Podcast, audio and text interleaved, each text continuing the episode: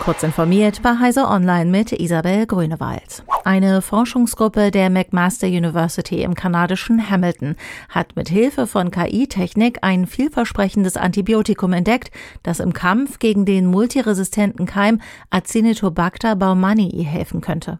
Der Erreger gilt laut Weltgesundheitsorganisation als einer der gefährlichsten Multiresistenten überhaupt und kann Lungenentzündungen, Hirnhautentzündungen sowie Wundinfektionen auslösen. Bislang würden die meisten Antibiotika alle möglichen Bakterien angreifen, erklären die Forschenden. Das sei suboptimal, weil dadurch auch das Mikrobiom im Magen in Mitleidenschaft gezogen und die Multiresistenz befördert wird.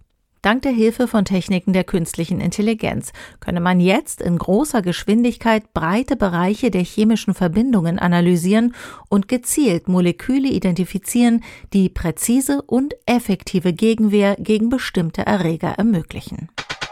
Teslas Fahrassistenzsystem Autopilot soll wesentlich mehr Probleme verursachen, als bisher bekannt wurden. Das soll aus Daten hervorgehen, die dem Handelsblatt nach eigenen Angaben von Informanten zugespielt wurden. Unter den etwa 100 Gigabyte umfassenden Dateien befänden sich neben persönlichen Daten aus der Tesla-Belegschaft auch Kundenbeschwerden und Schilderungen zu mehr als 1000 Unfällen, wie das Handelsblatt schreibt. Darüber hinaus sollen die sogenannten Tesla-Files mehr als 2400 Beschwerden über Selbstbeschleunigungen und mehr als 1500 Probleme mit Bremsfunktionen enthalten. Die IT-Forscher von ESET haben eine Android-App entdeckt, die als nützliches Tool startete, rund ein Jahr später jedoch Spionagefunktionen nachgerüstet bekam. Die App iRecorder Screen Recorder kommt auf mehr als 50.000 Installationen. Dass eine zunächst legitime App im Google Play Store erst nach so langer Zeit mit Schadcode ausgerüstet wird, ist ESETs Bericht zufolge äußerst selten. Die nachgerüsteten Schadfunktionen umfassen Mikrofonaufnahmen und das Stehlen von Dateien mit bestimmten Dateiendungen, was auf eine Spionagekampagne deute. Inzwischen hat Google die App aus Google Play entfernt.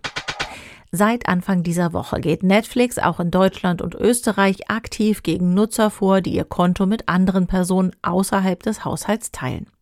Umso mehr überrascht es, dass Amazons Streamingdienst Prime Video über seinen offiziellen deutschen Twitter-Account nun ein Bild des Startbildschirms veröffentlicht hat, auf dem unter der bekannten Überschrift Wer schaut gerade?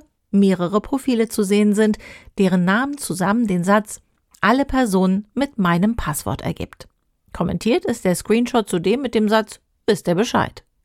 Wer lange genug im Twitter-Account von Netflix sucht, stellt allerdings fest, dass sich der Dienst vor sechs Jahren selbst einmal für das Teilen von Passwörtern stark gemacht hat. Das ist inzwischen Schnee von gestern. Diese und weitere aktuelle Nachrichten finden Sie ausführlich auf heise.de.